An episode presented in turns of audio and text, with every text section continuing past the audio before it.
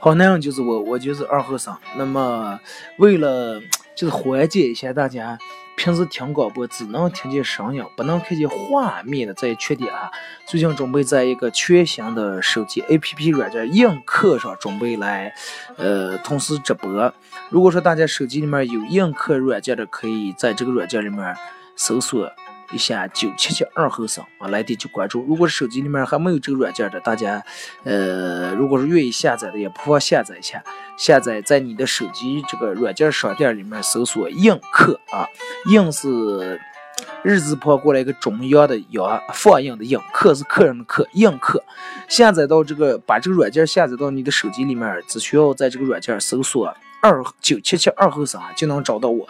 呃，头像应该是嘻哈供销社的这个图标，大家找到这个以后关注，嗯，会每天不定时的在这个软件里面，呃，给大家直播播一些，就是比咱们平时节目里面可能内容更有意思，就是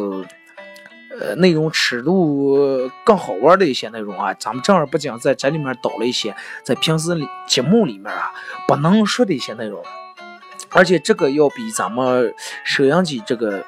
要好很多，就是大家在这个收听收听的同时，可以同时看到本人啊，就你们同时可以看到我，你们看到我的同时，而且也可以在这里面所有人都可以留言，可以说呃可以送礼物呀，可以这个这个呃各个方面啊都比较方便。